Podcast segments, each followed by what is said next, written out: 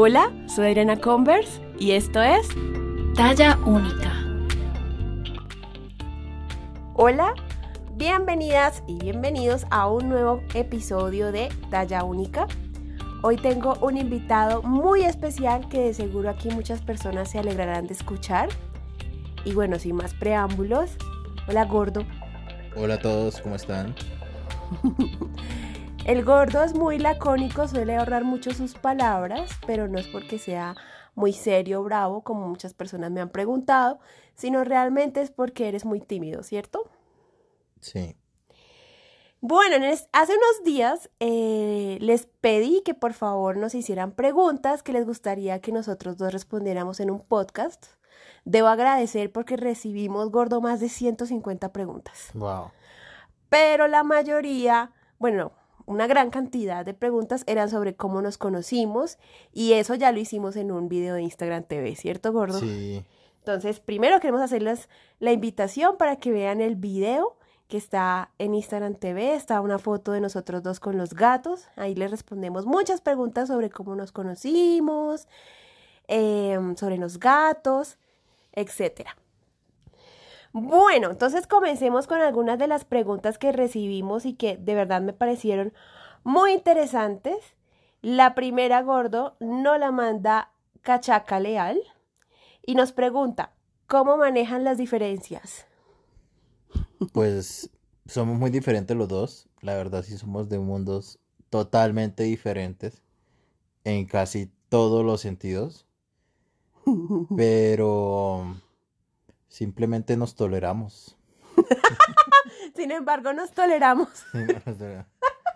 no, cada quien tiene sus cosas y su forma de pensar y, y demás y eso, pero, pero simplemente no dejamos que eso se ponga entre nosotros. Porque la verdad, si hiciera eso, pues viviría agarrado todo el tiempo con ella y con todo el mundo. Entonces, no. bueno, varias personas voy a, voy a decir acá.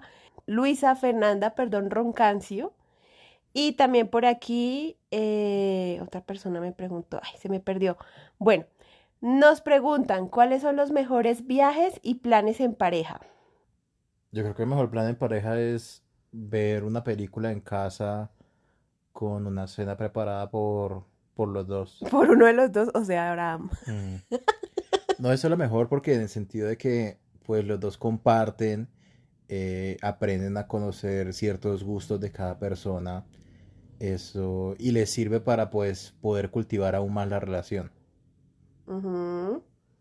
También yo creo que cuando viajamos, uno, viajar con la pareja, uno se conoce a sí mismo y a la pareja en un escenario muy diferente y, y también es, es, es muy valioso experimentar eso. Y yo creo que por ejemplo, saliéndonos un poco de la pregunta, cuando a mí me han preguntado muchas veces, nosotros nos casamos hace ya tres años y me preguntaban que si no, que si uno siente el cambio cuando uno ha vivido un poco de tiempo antes con la persona, si uno siente el cambio cuando está casado. Y yo realmente pienso en nuestra relación y entre tú y yo, que el verdadero cambio que yo sentí fue cuando adoptamos gatos o mascotas. Yo creo que ese fue como de verdad eh, un, un, un, desbloqueo de un nivel diferente en la relación. Sí, total. Uno ve cómo la otra persona es con los animales, cómo se comporta, eh, adquiere uno responsabilidades nuevas, son nuevos gastos, ¿Cuánta agua le echan? La purina, quién guarda las cosas. Sí, y, también cómo, cómo se relaciona con los animales y qué importancia les da. Entonces siento que uno ahí conoce una faceta de la persona muy diferente o que uno no había visto, porque claro, tú tenías mascota antes, que es Tobías, el perro que tienes en Bucaramanga. Pero pues yo nunca conviví con ustedes más allá de lo de, de vez en cuando lo veía ya pero pues con los gatos es diferente. Yo me hice una promesa, amor, que íbamos a grabar este podcast y yo te iba a dejar hablar. Porque siempre hablo yo más. No, pero ahí está ya. Mafe Madrid nos pide que hablemos de los viajes que hemos realizado, realizado y cuáles tenemos pensado, amor. Tenemos pendiente un viaje a Paipa. que tocó cancelar.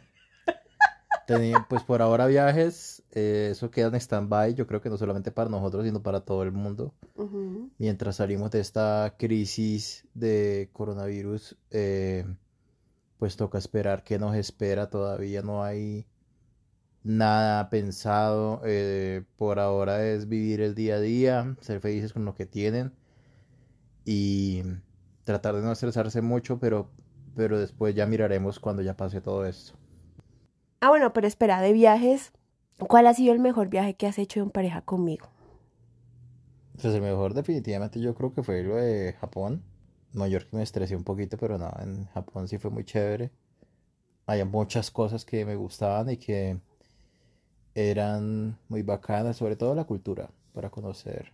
Y eso nos ayudó mucho. Aunque no lo crean, la cultura ayuda bastante a eso. No es lo mismo eh, estar en un lugar caótico como estar en un lugar tan organizado como es allá. Y eso sí, yo creo que va a ser un poco complejo para más cosas, pero, pero sí es importante para uno poderse organizar. Eso es, eso es netamente influencia del entorno. El entorno sí modifica la forma como tú te comportas. Si tú eres, si el entorno es permisivo con, con estos comportamientos que no son los adecuados, pues precisamente pasa eso. Si el entorno no es permisivo con ese tipo de comportamientos, pues la gente se controla más. Y obviamente eso explicaría mucho de cómo se comporta la sociedad. Ok. A mí el viaje que más me gustó de los dos fue México, porque siento que como fuimos los dos, gran parte del viaje estuvimos los dos solos, sin guías, pero tampoco sin más personas, sino los dos solos. Creo que lo, lo vivimos a nuestro ritmo. No sé, a mí me gustó mucho. ¿Y no? Sí, estuvo chévere. Ese, aunque claro, Japón era mi sueño y fue toda la vida, desde niña, esa gran meta que tenía conocer Japón y que obviamente quiero volver y volver y volver. Y, y, y fue como la prim- el primer viaje juntos, pero sí siento que, que México fue más bonito como en pareja, como lo vimos en pareja, pienso yo. Sí, es chévere compartir, pero igual me gusta más el otro entorno. Amor, como Laura M. Becerra C. nos pregunta, ¿cómo no perder la chispa en medio de la rutina? Yo creo que, en otras palabras, primero, una cosa que recomiendo, aunque no tiene que ser una regla, es no meterse con alguien que tengan que ver todos los días o que sea de trabajo, permitirse extrañarse. Por lo general, entre médicos siempre estamos con algún profesional de la salud. Pasa eso, pasa mucho eso. Y yo lo primero que quise es, yo no quiero tener a alguien que esté ahí constantemente porque precisamente uno pierde em, la capacidad de extrañarse y ver cosas nuevas. Lo otro es, uno tiene que aventurarse en otras cosas, no solamente quedarse con lo que conoce, siempre tratar de aventurarse a conocer algo más. Por eso somos tan diferentes en muchos sentidos. En realidad sí somos polos opuestos en muchas cosas. Pero yo creo que eso es lo chévere, tratar de conocer algo nuevo o el mundo de la otra persona a través de los ojos de ellos. Y yo creo que eso es lo que ayuda a mantener una chispa. Obviamente, pues extrañarse, darse un tiempo para extrañarse. Si uno es un pegote todo el día, pues Mm. no, qué jartera, mano. La verdad, sí, rapidito se queman todas las etapas y rapidito se ve. Esto, pues puede que se aburran. Varias personas nos preguntaron lo mismo, como Cami K. Buenas. También nos preguntó cómo mantener esa relación tan linda y siento que en parte eso, de eso que hablas es muy cierto, de estar con personas que, que, que sean muy diferentes y que también te den mucho espacio para tú desarrollar tu personalidad y disfrutar de las cosas que te gustan a ti.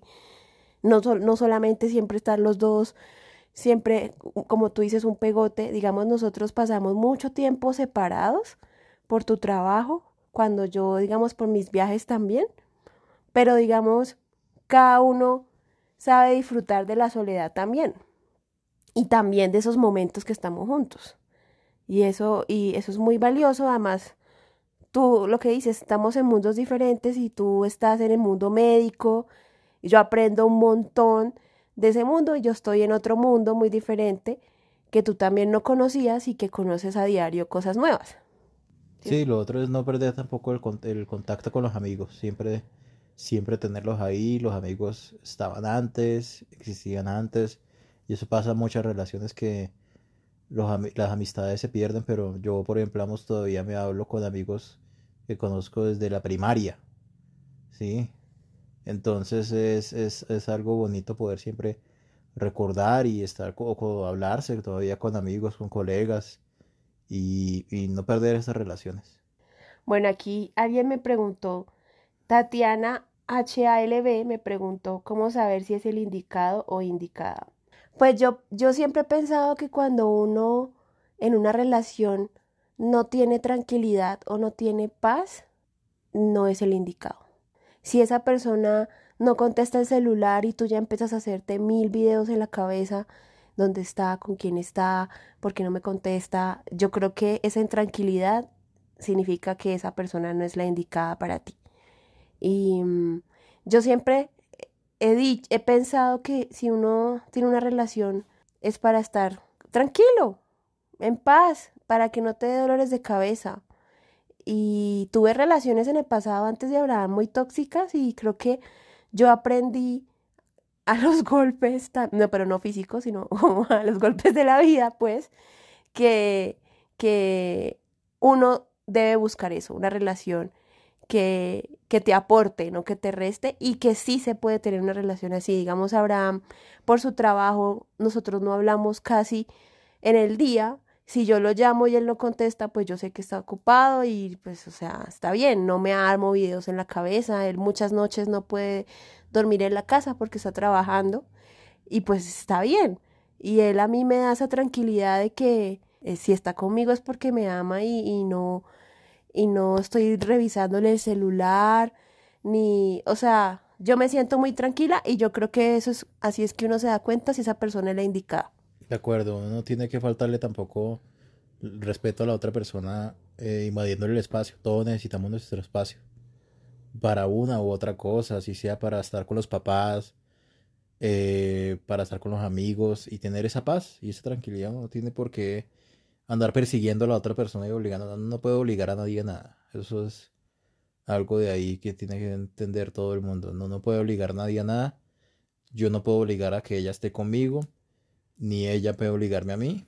Y, yo creo que ese es el éxito de nosotros en ese sentido de que tenemos cada uno pues nuestra tranquilidad, no somos de esos tóxicos que andan persiguiendo a ver qué tienen, no, tengan tranquilidad y paz y vivan su vida y, el punto es vivir feliz. Uno está un poco, muy poquito tiempo en esta tierra para vivir amargado y preocupado por lo que hace otra persona. Viva cada uno su vida, viva feliz, sin entorpecer ni atacar ni esto, ni violar el espacio de la otra persona. Y con eso vive uno tranquilo y, y alegre y en paz. Además, revisarle el celular, controlarle el tiempo, todas estas cosas no garantizan que no te vayan a poner cachos, o sea, ¿cierto? Sí, obviamente. El que, le quiere poner los cuernos, lo pone de frente, ahí mismo. Sí, en la misma casa con la persona al lado, si quiere. Sí, eso es de ahí, eso es de ahí. Eso, el que quiere hacerlo, lo hace. Y no tiene, y por más de que lo esté vigilando, le ponga rastreador, GPS, grabadoras, eh, copia de chats, por más de que le haga eso, eso logra encontrar la forma. Eso es de ahí. Entonces, el que quiere joder, jode y ya sabe cómo joder. Entonces, no, es estar tranquilo y saber obviamente que tú no puedes obligar a nadie y eso te da tranquilidad y te da paz y no te obliga a, a, estresarte en ese sentido. Y muchas veces los celos es una inseguridad de cómo tú te comportarías en una situación en la que tú piensas en que está. Amor, Carolina Conde CH nos pregunta, ¿qué ha sido lo más difícil de vivir en pareja? Uy, las labores de la casa. la correcta repartición de las labores de la casa. Sí, eso tiene que tenerlo claro. O sea, cada quien tiene como una, unas obligaciones en cierto punto de convivencia. Y es algo que hemos tratado de, de lograr llegar. Eh, porque, porque es una forma precisamente de aportar. Cada quien tiene que dar, no, no es que uno tiene que hacer todo en la casa y no, es simplemente tiene que saberlas distribuir y cumplirlas. Eso siempre es difícil, es un poquito complejo. Depende de la forma como uno está criado. Por ejemplo, yo soy más régimen militar, de que me tengo que parar a las 6 de la mañana y tengo que tender la cama inmediatamente y tengo que lavar, por ejemplo, si termino de comer, de inmediatamente lavo los platos, no me espero a nada. Pero eso depende de cada quien. Por ejemplo, yo digo que de las mañas y los toques que cada uno tiene, por ejemplo, yo odio sobremanera ver una luz prendida y que nadie esté ahí usándola. Y Abraham deja, por donde él va, va dejando una luz prendida. Y yo sufro y sufro. O sea, ustedes no saben lo que a mí eso me causa. De ver una, ver una luz prendida y que nadie la esté usando. Y por el otro lado, Abraham, por ejemplo, odia de sobremanera, pero odia que yo me acueste en la cama, en, en, en un mismo, en el, mi lado de la cama, o sea, sin, sin, sin, sin para dormir. O sea, si yo estoy viendo televisión y estoy en mi lado de la cama, a él le da rabia. Y es como, el colchón, le estás haciendo hueco, le vas a hacer un hueco, ¿cierto, amor? No, lo que pasa es que yo creo mucho más en lo que es la higiene del sueño. La cama solamente está hecha para dormir y tener relaciones, no más. Y por eso yo duermo como un bebé en la noche. Yo inmediatamente toco la almohada y me quedo dormido. No, yo en cambio en la cama veo televisión, me maquillo, cargo el teléfono y me pongo ahí, a, o sea, a cargar el teléfono, mil cosas. Y él no tiene paz viéndome en esas y yo no tengo paz cuando él deja las luces prendidas en todo lado a toda hora. Y por ejemplo, otra cosa es que ambos somos muy desordenados, pero de diferentes maneras. Por ejemplo, yo soy muy desordenada, eh, como con las cosas, con papeles, con llaves, con todo este tema, yo soy muy desordenada y él es muy ordenado. Yo, por ejemplo, soy muy ordenada con la ropa. Yo jamás voy a dejar unos zapatos en la sala. Yo vengo y lo primero que yo hago cuando llego es que me, me pongo la pijama y, y dejo la ropa, todo lo de lavar, eh, para lavar y lo otro lo cuelgo y, los zapatos donde son zapatos. En cambio, Abraham va dejando zapatos por todos lados y eso a mí me da rabia. Y, o sea, es una, es, es, es, de paciencia, ¿cierto, amor? Sí. Porque es así, solo, sí. Sí. bueno, sigamos. Por aquí, amor, alguien me preguntó algo muy divertido, pero lo estoy buscando. Katica Escalante, ¿cómo ser un foodie sin quedar pobre en el intento? No lo sé. No lo sé, la verdad no lo sé. Creo que sería tratar de distribuirlo. Lo que pasa es que no hemos tenido casi tiempo de volver a salir. Más ahorita pues con este tema es un poco complejo. Eh, yo creería que tratar de ahorrar y que pues solamente dedicarle un día a la semana para poder salir o un día cada dos semanas. Obviamente pues sí es un costo grande, significativo y, pero eso es más de dedicación. Yo la verdad es que no he tenido tiempo, he tenido bastantes turnos y no nos han concordado casi los horarios. Alguien también me ha preguntado que cómo, cómo llegaste a eso de ser doctor Foodie. Ya ahorita busco quién fue, pero alguien me preguntó eso. Pues es más por... Eh, pues Adriana me lo sugirió como para tener una roba de eso. Mm, no sé, a veces tengo como sentimientos encontrados sobre, sobre esa roba. Pero pues por ahora seré Doctor Foodie. De pronto más adelante miraré si cambio o no. Lo que pasa es que Abraham siempre ha sido una persona que disfruta tanto de cocinar como de probar diferentes platos. Y él pues e, está muy en esa onda foodie de, de ir a restaurantes, probar, tomarles fotos y, y, a él le gustaba como hablar de eso. Entonces yo le dije, bueno amor, pues aprovecha, aprovecha ese boom de los foodies y además a mí me parece muy divertido que seas un médico cirujano y que seas foodie. Entonces por eso nació Doctor Foodie, ¿cierto? Ahora, yo sí quiero complementar la, pregunta que te hicieron antes sobre cómo, cómo ser foodie y no quedar pobre en el intento que te hizo Katica Escalante. Y es que nosotros, por ejemplo, en los viajes, que siempre gran parte de nuestros viajes es conocer la gastronomía de ese lugar, es que siempre vamos a puestos callejeros. Lo hicimos en Japón, lo hicimos en Nueva York, lo hicimos en México y, y, con todo lo que nos decían sobre México, de tener cuidado con la comida, de que nos iba a caer mal, etcétera, pues también lo hicimos y lo disfrutamos muchísimo y creo que la mejor comida que comimos en México fue la que comimos en la calle y es muy barata además, ¿no? Sí, muy rica, muy barata y de verdad es la forma como conoce uno de verdad la población, cómo vive la gente en su mayoría. Eso está buenísimo. Marisol.vargas me nos pregunta, comida de Búcara versus comida rola. Eso no tiene presentación, solamente Bucaramanga. no, pero no, no, no. Hay que aceptar que el ajiaco es muy rico. No. ¿Qué, ¿Qué, prefieres, ajiaco o mute? No, pues obviamente el ajiaco, pero, pero en lo que es comida rápida y ahorita en la cantidad y la calidad de restaurantes que ha tenido Bucaramanga es bastante importante. Yo tengo que decir algo y es que el primer gran shock cultural que yo tuve cuando llegué a, Bogotá fue la tártara, porque nosotros le echamos tártara a los bumangueses, los santanderianos, a todo. Le echamos tártara al perro, a la pizza, a la hamburguesa, etc.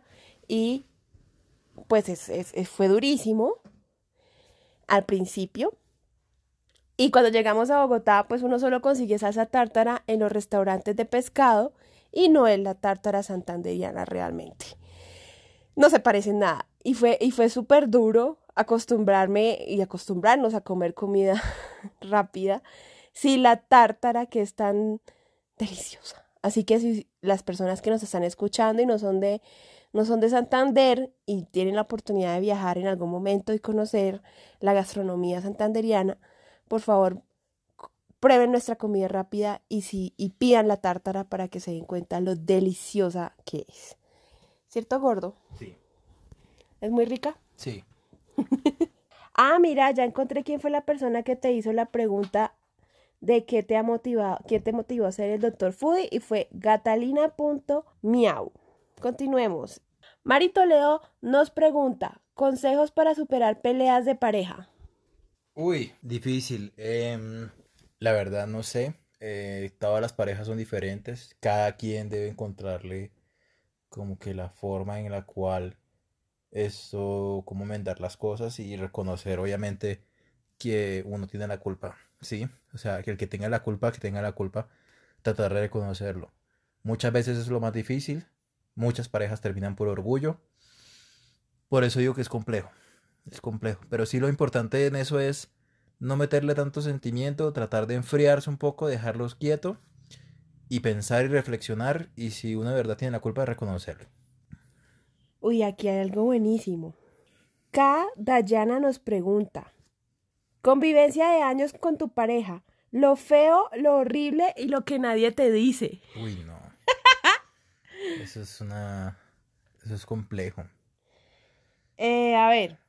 Uy, lo feo. ¿Qué es lo feo? Mm, uy, no sé. De pronto la... Sí, como aprender a ser paciente. No es lo feo, sino es como lo duro. De, uno tiene que aprender a ser paciente porque pues cada uno se crió muy diferente en su casa y tiene maneras de hacer las cosas muy diferentes a la otra persona. Yo creo que lo feo es aprender a, a convivir con algo que le irrita a la otra persona. Eso es lo feo. Di un ejemplo, amor, sería buenísimo. No, no. lo horrible, yo creo, lo horrible. Eh, no, no, yo siento que si uno siente que hay algo horrible, pues no está bien. Eso cuenta como feo y horrible. Sí. Mira, Pilar Cerquera nos pregunta de anécdotas de sus viajes.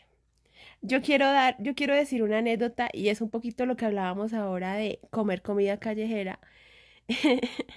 es que me acuerdo que en México estábamos en el DF, en el centro, y eh, vimos un puesto de esquites, que nunca habíamos comido ni conocíamos esa comida eh, mexicana, y que es como un desgranado, pero en vaso, que tiene como, como una agüita, ¿no? Es una mazorca hervida desgranada. Eso. Dentro de su agua donde hirvió y le echan queso. Y picante. Y crema. Es deliciosa, pero en el momento en que nosotros la probamos, pues no, no, lo fija, no nos fijamos mucho en ese momento, pero mientras nos la comíamos después, estaba... en cuenta que no era de los lugares que uno consideraría que fueran seguros y vimos que de pronto nos rompimos nuestra alegría de viaje y estuvimos un poquitico paniqueados, pero finalmente no nos pasó nada. Sí, pero, pero fue, fue chistoso porque no nos habíamos ido del puesto y empezamos a analizar. Estábamos en el centro, el señor no tenía guantes, el señor no tenía tapabocas, eh, el señor estaba, o sea... Sí, rompimos la regla. y de verdad nos paniqueamos, nos dio una especie de histeria los dos, como, Dios mío, nos vamos a morir, nos vamos a enfermar, ¿por qué? ¿Por qué? Pero bueno, no nos pasó nada, realmente. Bueno, quiero, quiero, esta, esta me pareció curiosa y la hace Nino Cristian. ¿Cómo convivir con una esposa influencer? Uy, mucha paciencia, aprender algo de fotografía, em, más paciencia porque ella después ella quiere ser la modelo y la fotógrafa y eso no es posible. Em, y no más. Ser muy cuidadoso con lo que, cómo se comporta. Y ya. Bueno, ahora se me, a mí se me acaba, ya como para, para acabar este podcast, yo sí me acabo de acordar otra, otra cosa de los viajes. Y es que yo siempre digo que si no hay, que si barriga llena, fotos lindas. Entonces en los viajes siempre trato de buscar lugares donde Abraham pueda comer cosas ricas que él quiera probar, porque así él está contento y me toma fotos lindas y yo estoy contenta, ¿cierto, amor? Sí. Entonces acordándome de eso, en Nueva York Abraham quería comer comida etíope. Y yo busqué un sitio de comida etíope en Brooklyn, en una zona industrial súper chistosa. Eh, y entramos y obviamente éramos los únicos gordos a la redonda en ese sitio. Todo el mundo súper delgado, súper hipster y nosotros dos ahí comiendo comida etíope, la cual a mí personalmente no me gustó, pero a Abraham le encantó porque Abraham es muy bueno comiendo verduras y matas, ¿no? Sí, es bastante diferente. Más que me gusta que es como el típico que incluso en el plato en lo que se sirve es una masa, eh, una masa agria, la cual se utiliza también como, como comerla. Entonces, muy chévere. Parece muy bacán. Yo quedé con hambre, no comí nada. Amor, esto fue el final de nuestro podcast. Estoy segura que la gente estuvo muy feliz de conocerte un poquito más, mándales un mensaje a todos tus fans. que se siente? a todos, muchas gracias por escucharnos. Em, y tengan paciencia, pronto trataré en algún momento de publicar algo nuevo en la parte de food. Bueno, gracias a todos por conectarse a este episodio de Talla Única. Les recuerdo que estamos en Instagram como arroba somos Talla Única y pueden enviarnos sus notas de voz con sus comentarios que los pasaremos siempre aquí al final de cada episodio. Un abrazo. Chao. Chao. Silvia Quintero de Bucaramanga nos envía el siguiente mensaje. Adri, muchas gracias por el último episodio. La verdad que me sentí muy identificada porque sufro de este síndrome, el cual pues hasta hace dos años descubrí que lo tenía y es muy importante que todas las, las mujeres que, que, sintamos podamos tener alguno de, de los síntomas, acudamos a, pues, a los médicos responsables para poder tratar nuestra enfermedad y no resignarnos a, digamos, yo me resignaba que era gorda y que ya esa era la solución, pero la verdad es algo mucho más allá de eso. Muchas gracias por, por esto, por la experta. Espero sigas haciendo estos podcasts. Talla única.